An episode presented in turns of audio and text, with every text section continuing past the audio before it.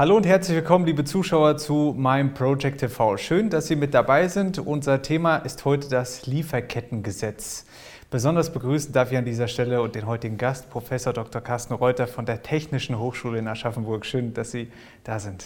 Sehr gerne. Vorweg müssen wir vielleicht erstmal den Begriff klären. Lieferkettengesetz. Was ist das überhaupt? Was hat es damit auf sich? Ja, ähm, eine Lieferkette, neudeutsch spricht man auch gern von der Supply Chain beschreibt letztendlich die Wertschöpfung, die Entstehung von Produkten oder Dienstleistungen von der Rohstoffentnahme, stellen Sie sich vor, es wird irgendwo Kohle abgebaut, bis zum fertigen Produkt, was möglicherweise bei Ihnen im Einkaufswagen dann irgendwie landet. Wenn wir uns diese Lieferketten heutzutage anschauen, dann stellen wir fest, dass die sehr lang sind, sehr fragmentiert sind. Und wenn Sie auf die verschiedensten Label jetzt gucken, Ihre Kleidung, die Sie tragen oder auch die Technikprodukte, die wir hier haben, stellen wir fest, dass die irgendwo auf der Welt in Anführungszeichen irgendwo produziert werden. Und ähm, nicht in allen Regionen dieser Welt wird gleichermaßen auf Menschenrechte oder die Einhaltung von gewissen Umweltstandards geachtet oder auch das entsprechend äh, forciert.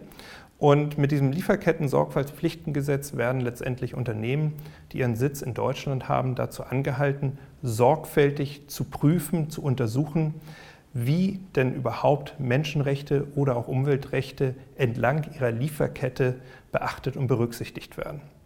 Und dann geht es darum, das zu analysieren, zu untersuchen, Risiken zu ermitteln, wo möglicherweise Verfehlungen, ja, Verstöße gegen Menschenrechte, Verstöße gegen Umweltauflagen äh, auftreten. Und dann entsprechende Gegenmaßnahmen natürlich auch zu, äh, zu ergreifen. Äh, Herr Professor Reuter, wir haben am Anfang des Jahres schon mal über das Lieferkettengesetz gesprochen. Jetzt gibt es da Neuigkeiten zu. Welche denn? Ja, als wir uns am Anfang des Jahres das letzte Mal hier gesehen haben, da hatten wir eine Studierendengruppe dabei, die sich noch mit den Möglichkeiten, den Ausprägungsformen dieses Lieferkettengesetzes auseinandergesetzt hat. Da war noch gar nicht sicher, wann das denn nun tatsächlich kommt. Jetzt im Juni ist das Lieferketten-Sorgfaltspflichtengesetz auch tatsächlich verabschiedet worden.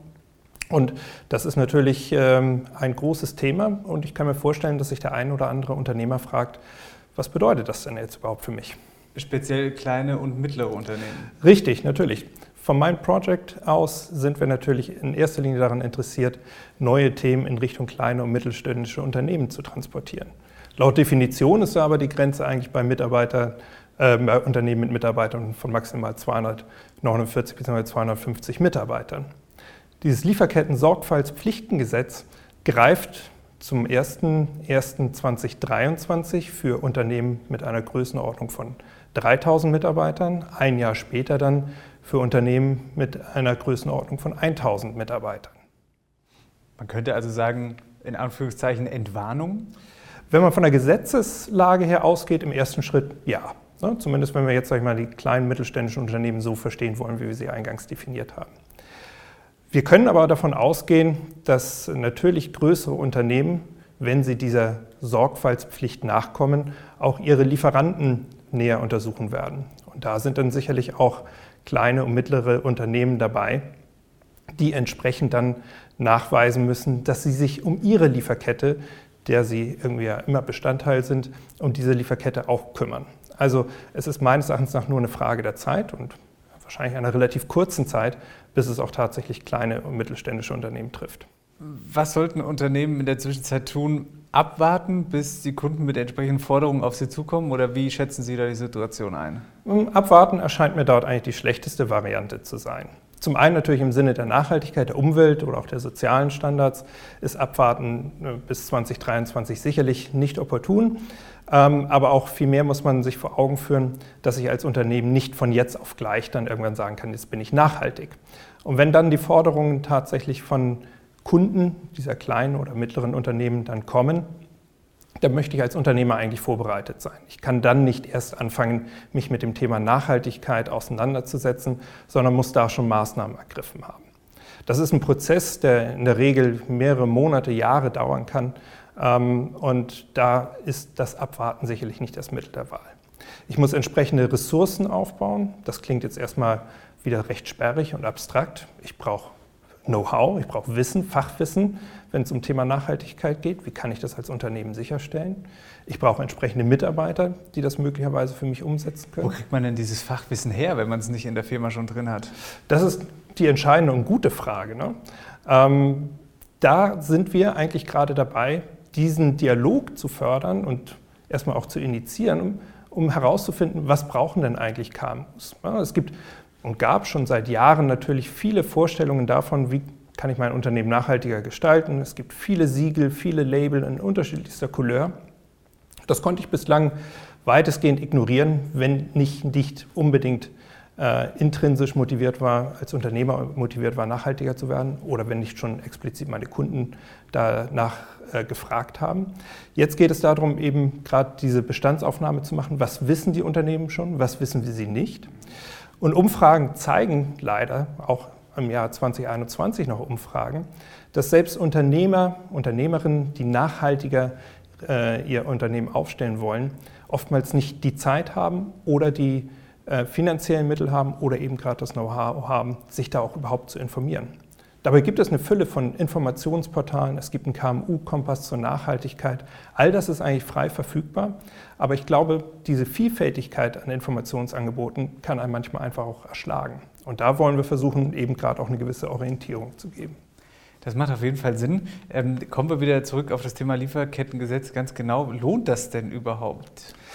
Ja, das mit dem Lohn, das ist immer so eine Frage. Ne? Ähm, wird sich das eine Maßnahme äh, gleich wieder in Euro oder Cent irgendwie niederschlagen? Ähm, das lässt sich so eins zu eins gar nicht beantworten. Ne? Als Betriebswirt sagt man immer, es kommt darauf an. Ähm, worauf kommt es an? Natürlich kommt es zum einen darauf an, sind meine Kunden, und das sind nicht immer nur ja die Konsumenten, sondern es sind die Kunden, können auch andere Unternehmen sein, bereit dafür mehr Nachhaltigkeit zu bezahlen. Das ist das eine. Das zweite ist, was kostet denn aber überhaupt eine Maßnahme oder ein Maßnahmenpaket, um nachhaltiger zu werden? Manche Maßnahmen sind auch durchaus fast kostenneutral irgendwie umsetzbar. Ne? Wenn wir mittel- bis langfristig uns äh, das anschauen, muss man allerdings sagen, wird sich Nachhaltigkeit in den meisten Fällen auszahlen. Ja, ich werde im Wettbewerb attraktiver, wenn ich mich als nachhaltiges Unternehmen positionieren kann. Dann habe ich möglicherweise die, äh, neue Kunden, die ich akquirieren kann, neue Aufträge, die ich akquirieren kann.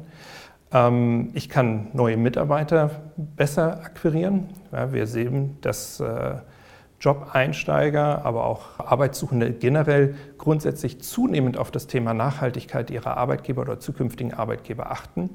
Ähm, insofern wird das auch zu einem absoluten Wettbewerbsmerkmal. Und der Kampf oder der Wettbewerb um Köpfe, um schlaue Köpfe, der ist ja schon seit Jahren in vollem Gange. Und da kann das Thema Nachhaltigkeit eben auch einen Beitrag leisten. Ein weiterer Punkt ist, und das ist, ähm, glaube ich, auch, wenn man zumindest an das Thema Nachhaltigkeit äh, glaubt und überzeugt ist, ein positiver Beitrag, dass zunehmend Kapitalgeber, Finanzinstitute darauf achten, wenn sie Kredite vergeben, inwieweit das Unternehmen, was entsprechende Kredite aufnehmen möchte, denn überhaupt auch nachhaltig aufgestellt ist. Also auch da geht es dann darum, wenn ich mich refinanzieren will, finanzieren will, ähm, dass ich zunehmend wahrscheinlich auch dort meine Nachhaltigkeitsbemühungen und auch Erfolge nachweisen muss. Klappen wir das Ganze mal auf die Region runter. Welche Rolle nimmt da das Mind Project äh, an? Ich hatte es vorhin einmal kurz erwähnt schon, wir wollen diesen Dialog fördern, um zu verstehen, was beschäftigt denn die KMUs. Ähm, grundsätzlich leidet, sage ich mal, die, die, die, Wissenschaft, die wissenschaftliche Untersuchung von KMUs darunter, dass sie nicht so stark verbreitet ist wie die Untersuchung von Großunternehmen. Insofern ist die Datenlage vergleichsweise dünn. Äh, wir starten diesen Dialog mit einem Nachhaltigkeitssymposium jetzt am 14. Oktober, äh, wo wir Unternehmer aus der Region aber auch äh, Initiativen und die Technische Hochschule selbst ähm, ihre Nachhaltigkeitsbemühungen, aber auch Nachhaltigkeitserfolge präsentieren werden. Aber warum genau die Technische Hochschule in Aschaffenburg? Gibt es einen besonderen Grund für? Ähm, natürlich sind wir auch im Wettbewerb um Studierende. Wir möchten auch nachhaltiger werden. Wir haben jetzt eine Nachhaltigkeitsbeauftragte auch, die mit entsprechenden Mitteln ausgestattet wird, um das Thema Nachhaltigkeit an der Hochschule zu verankern. Und dabei geht es nicht nur darum, Nachhaltigkeit in die Lehre zu bringen, sondern auch die Hochschule als, als Organisation sozusagen, als Einrichtung nachhaltiger zu gestalten. Und insofern möchten wir eigentlich gerne diesen Weg, diesen Transformationsweg zu einem nachhaltigeren Einrichtung zu einem nachhaltigeren Unternehmen, gerne gemeinsam mit den Unternehmen dieser Region auch äh, beschreiten. Denn manche Fragen, die wir haben, glauben wir zumindest und gehen wir davon aus, beschäftigen auch die Unternehmen. Äh, Herr Professor Reuter, ist das dann eine einmalige Veranstaltung? Hm, die, dieses Symposium als solches ja. Unser Ziel ist es aber dann im Anschluss letztendlich eine Community aufzubauen, in der sich Unternehmerinnen und Unternehmer, Initiativen, aber eben gerade auch die Technische Hochschule ähm, in regelmäßigen Abständen zum Dialog zusammenfinden können, Erfahrungen austauschen können, Best Practices teilen können. Denn die Entwicklung wird da noch deutlich weitergehen. Und wie auch an der Hochschule selbst, wo wir auch wissen, das Lernen ist ein höchst sozialer Prozess, wir lernen gut voneinander, ähm, glauben wir, dass dieses Lernen voneinander auch in dem äh, unternehmerischen Setting eine wichtige äh, Rolle spielt. Abschließend die Frage zu dem ganzen Thema. Sie dürfen für uns in die Glaskugel schauen. Was würden Sie sich denn für die Zukunft wünschen? Wie geht dieses ganze, die ganze Geschichte, dieses ganze Projekt weiter? Also ich hoffe, dass dieses Thema Nachhaltigkeit einfach auch noch intensiver diskutiert wird. Das ist, sage ich mal, meine Hoffnung, aber da bin ich recht zuversichtlich, dass das der Fall sein wird.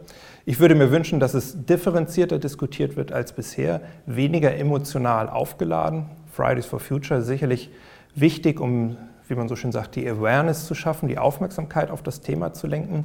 Aber ich glaube, wir müssen auch wegkommen von den Verbotsdiskussionen, sondern mehr an pragmatische Lösungen auch rankommen. Wie kann man kontinuierlich seine Organisation, sei es eine Hochschule, sei es ein Unternehmen, kontinuierlich nachhaltiger gestalten?